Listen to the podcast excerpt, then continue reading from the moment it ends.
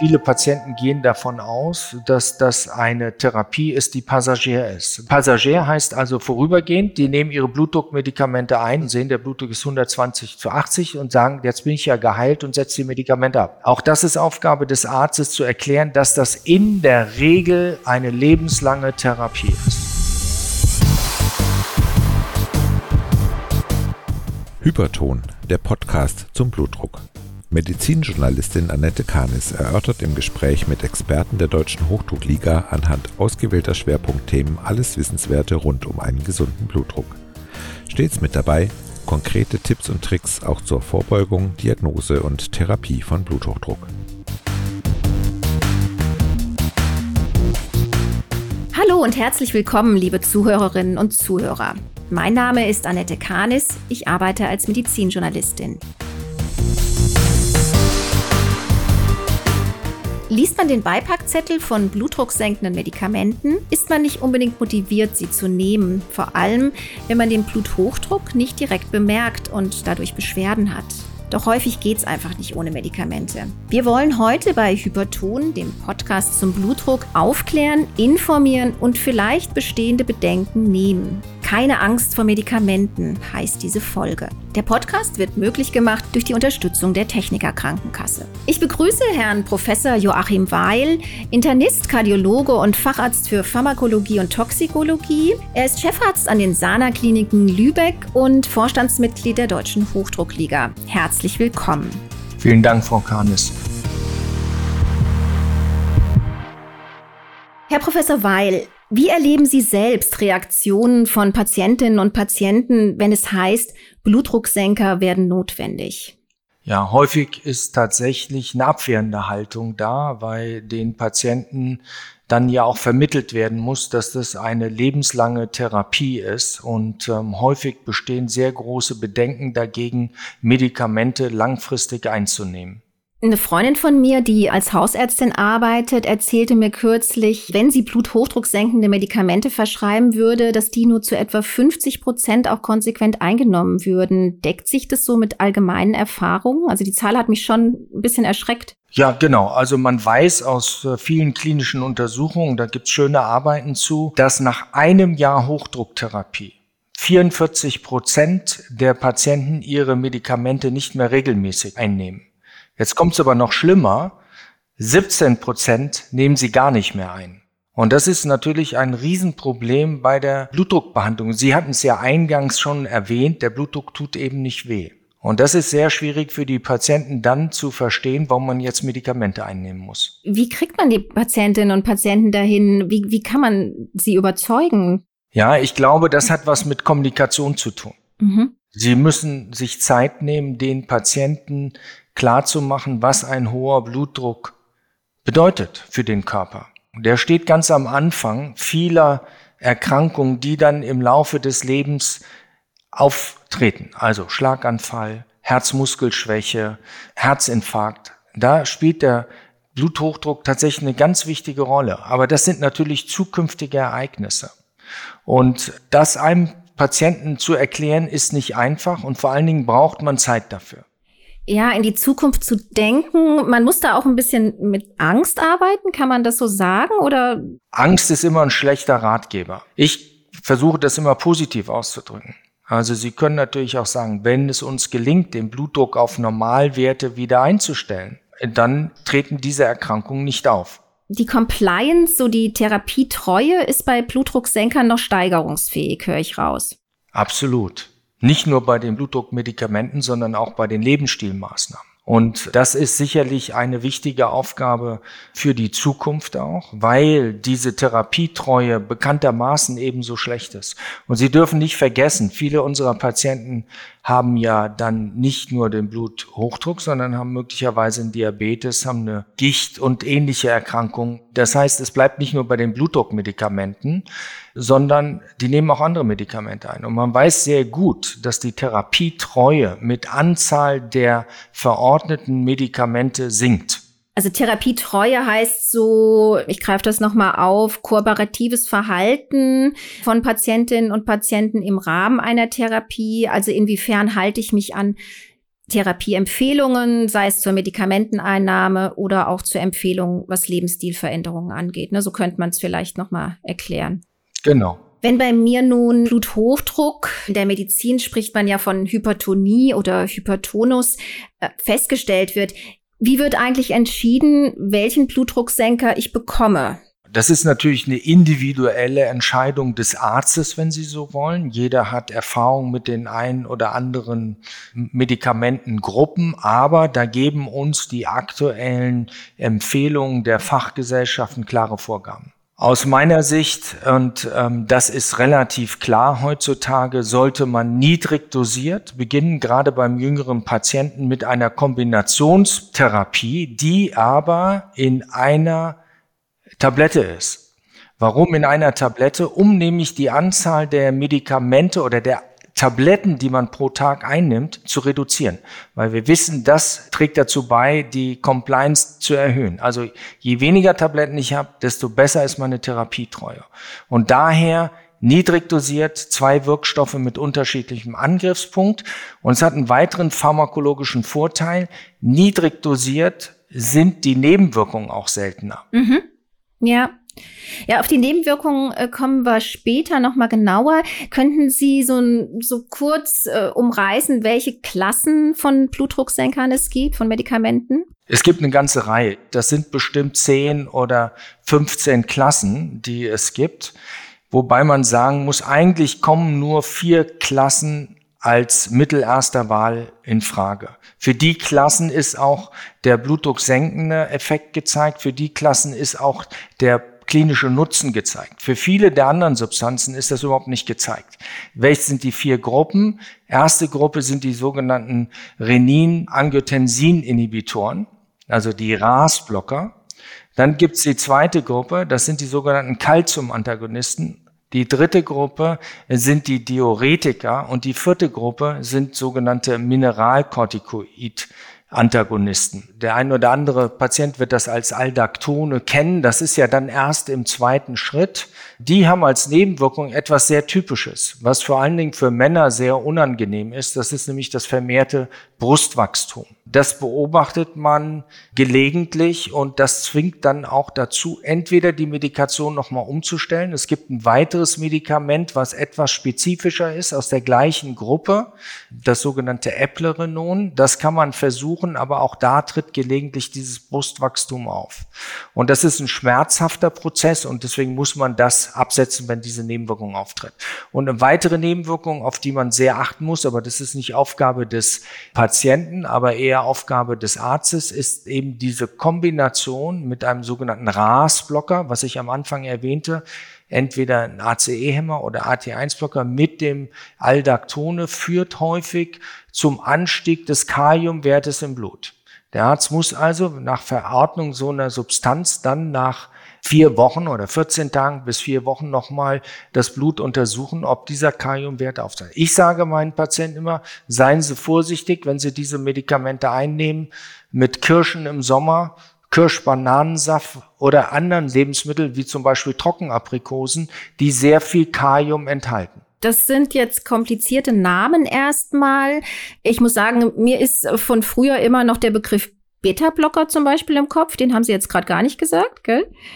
Das ist leider immer noch das häufigst verwendete Blutdruckmittel in Deutschland, zu Unrecht, ja, weil es A vergleichsweise zu den anderen Substanzen eine relativ geringe Blutdrucksenkung macht und vergleichsweise viele Nebenwirkungen.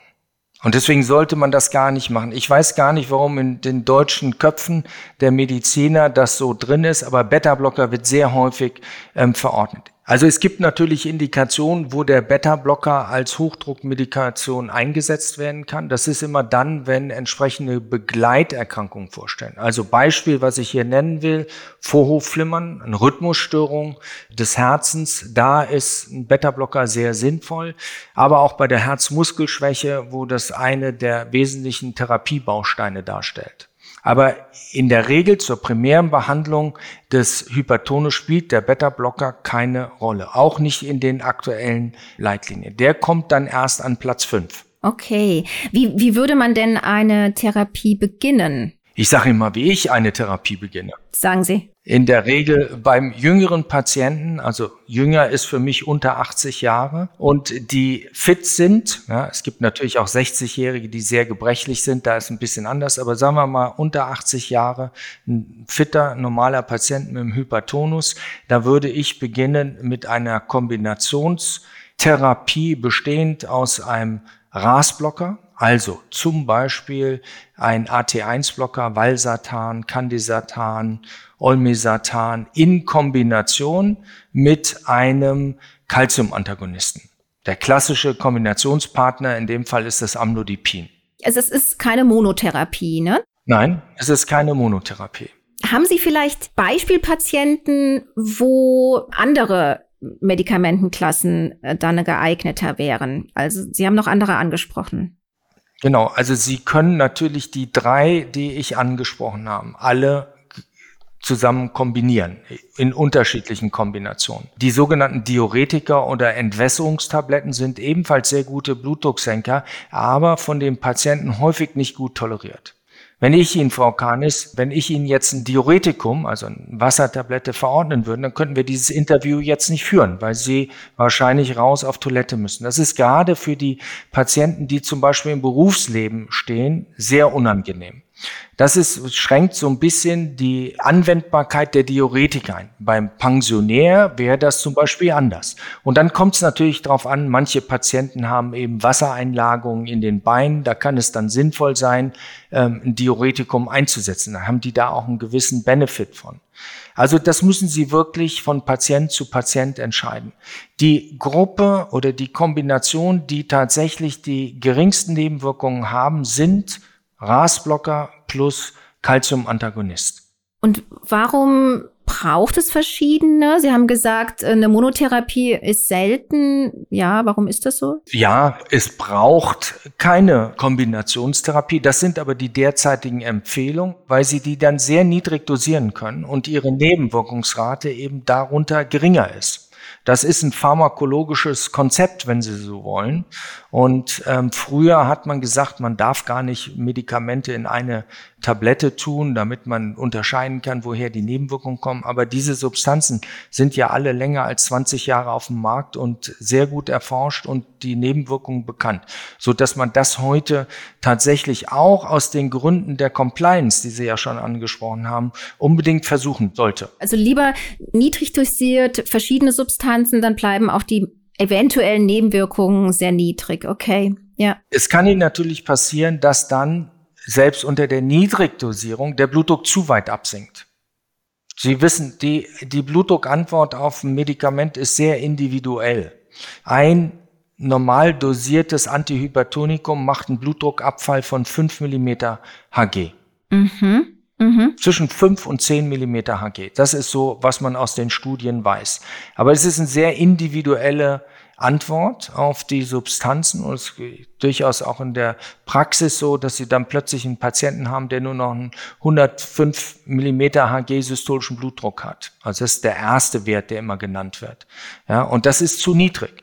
Das ist zu niedrig, ja. Genau. Aber welches Blutdruckziel wird generell angestrebt? Ja, die Leitlinien, die derzeit gültig sind, sehen einen Blutdruck, und zwar den Praxisblutdruck, der in, beim Arzt gemessen wird als Ziel unter 140 zu 90 Millimeter Hg. Optimal allerdings ist 120 zu 80 Millimeter Hg. Wenn Sie bei 130 zu 80 sind, ist das auch noch akzeptabel. Ich vergleiche das mit meinen Patienten immer. Ich sage denen, Sie haben Schulnote. Sie haben eine Note 2, wenn er 130 zu 80 ist, und Sie haben eine Note 1, wenn er 120 zu 80 ist. Okay.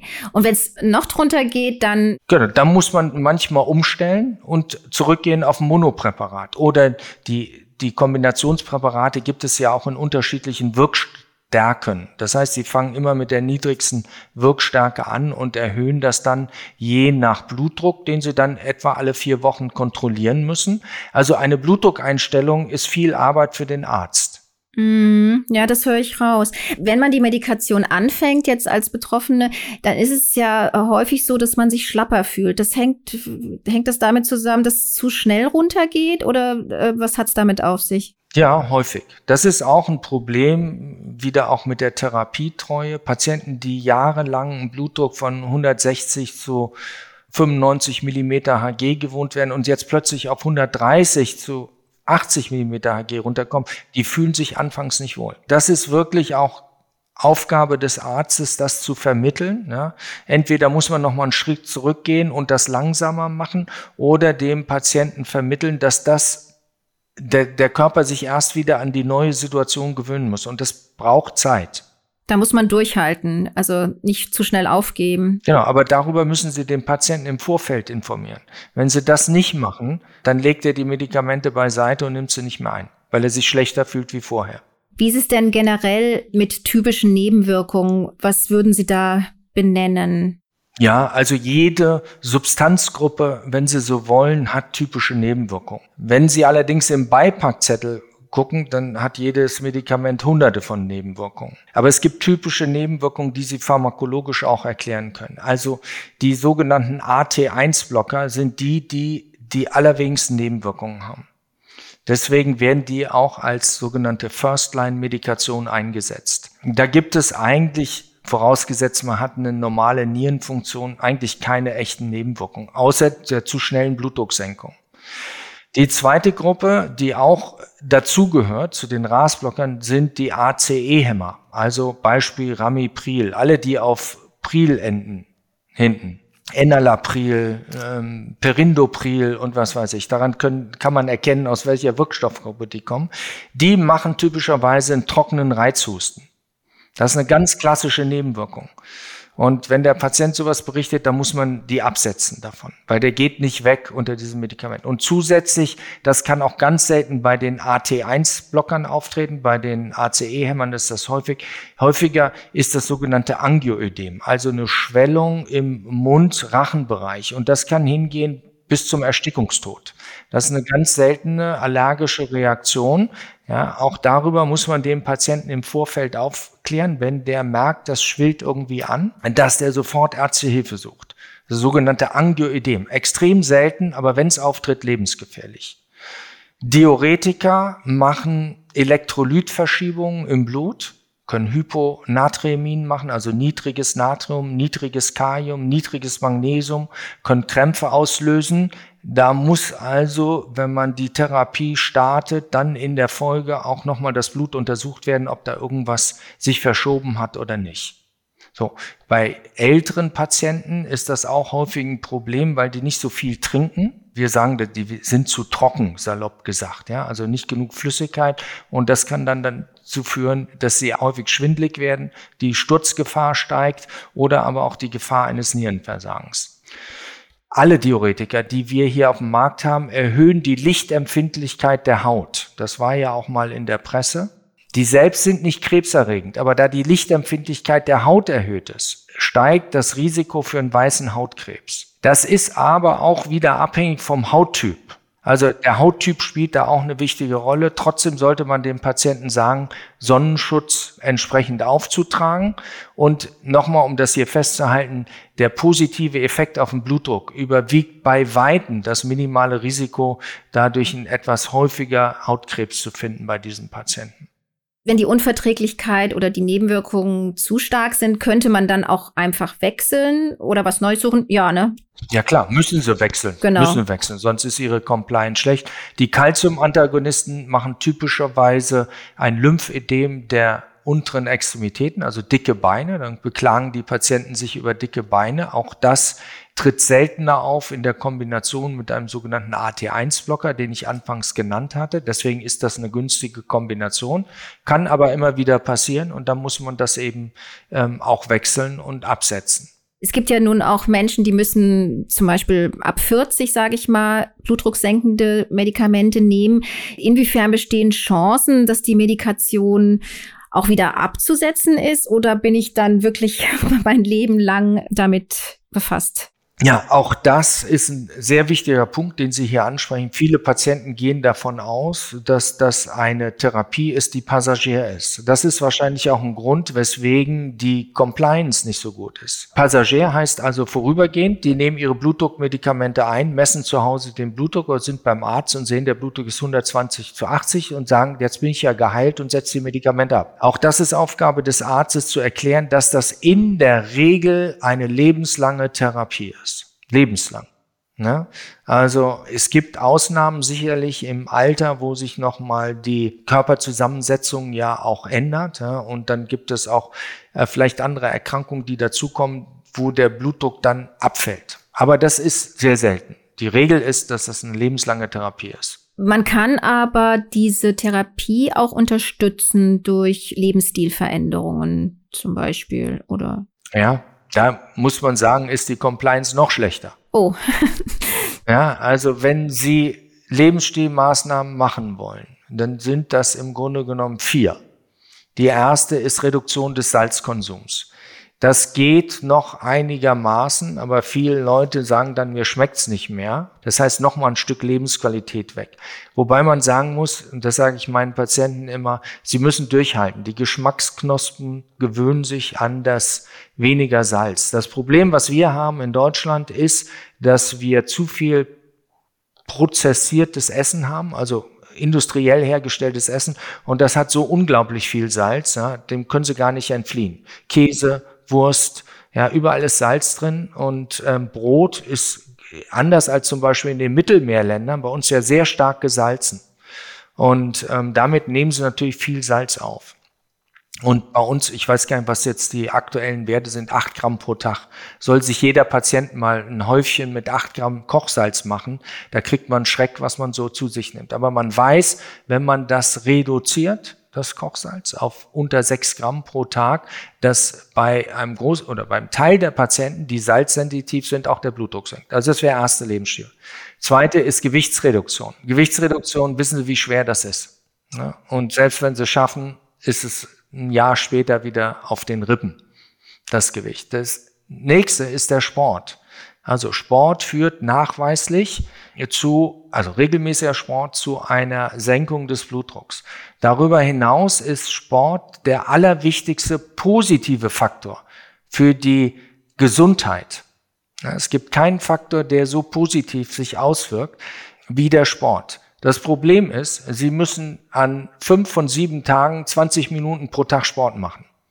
Und das ist natürlich gerade, wenn man im Arbeitsalltag ist, nicht so ganz trivial. Und das letzte ist die Diät. Das ist vielleicht noch am einfachsten umzusetzen. Also statt von unserer deutschen Hautschwanzkost, um das einfach zu sagen, schwenkt man um auf eine Mittelmeerkost. Das heißt relativ viel Obst und Gemüse, wenig rotes Fleisch, wenig Salz, Olivenöl, Nüsse. So, das ist ganz kurz im Allgemeinen das gesagt. Und über diese Maßnahmen können Sie durchaus auch eine relevante Blutdrucksenkung erreichen. Zum Beispiel 10 Kilogramm weniger Körpergewicht ähm, bedeutet fast 10 Millimeter Hg weniger Blutdruck. Für die, die adipös sind. Ja. Das klingt durchaus als Anreiz. Ich denke, also man kann was tun am Lebensstil. Es ist schwierig, aber man könnte es auch kombinieren mit Medikamenten. Wie sieht es denn aus? Wir haben die Lebensstilveränderung, wir haben die Medikamente. Weitere Möglichkeit, äh, den Blutdruck zu senken? Ja, im Grunde genommen haben wir jetzt seit neuesten, wenn Sie so wollen, drei Säulen der Therapie. Die Lebensstilmaßnahme, die Medikamente und für die Patienten, die versagen, also die nicht den Zielblutdruck erreichen mit den erst zwei genannten Maßnahmen, für die kommt in ausgesuchten Fällen die sogenannte renale Denervation in Frage. Was ist das? Das ist ein Verfahren, was ähm, durch Modulation von Nervenfasern an der Nierenarterie den Blutdruck senken kann. Nicht bei jedem Patienten, aber bei ungefähr 70 Prozent der Patienten. Dazu gibt es inzwischen große Studien, die scheinkontrolliert waren. Also das ist sozusagen der Goldstandard in der, in der Durchführung klinischer Studien. Die Patienten wussten also nicht, ob sie einen Eingriff hatten oder ob sie keinen Eingriff hatten. Und da sieht man, dass im Mittel der Blutdruck durch so ein Verfahren ähm, um 10 Millimeter Hg gesenkt werden kann. Das äh, ist aber was, was jetzt nicht über die Krankenkasse oder wie ist das? Momentan noch nicht, aber das wird sich möglicherweise ändern mit der Publikation der neuen Leitlinien, weil die Studien relativ neu sind und in den alten Empfehlungen der Fachgesellschaften noch nicht berücksichtigt werden konnten. Okay, also ein bisschen Ausblick in die Zukunft, auf weitere Möglichkeiten. Ja, Herr Professor Weil, ich danke Ihnen für dieses Gespräch. Ich nehme so mit, wenn Medikamente notwendig sind, sollte man keine Scheu haben, beziehungsweise einfach auch die Notwendigkeit anerkennen. Wenn störende Nebenwirkungen auftreten, kann man nach Alternativen suchen. Jedenfalls ist es wichtig, am Ziel der Blutdrucksenkung festzuhalten, wenn der Blutdruck einfach zu hoch ist.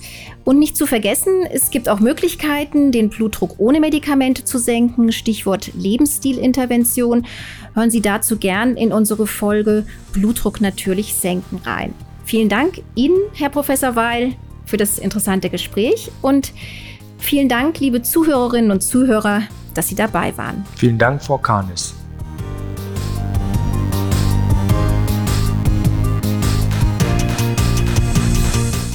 Dieser Podcast dient ausschließlich der neutralen Information und richtet sich primär an Patientinnen und Patienten.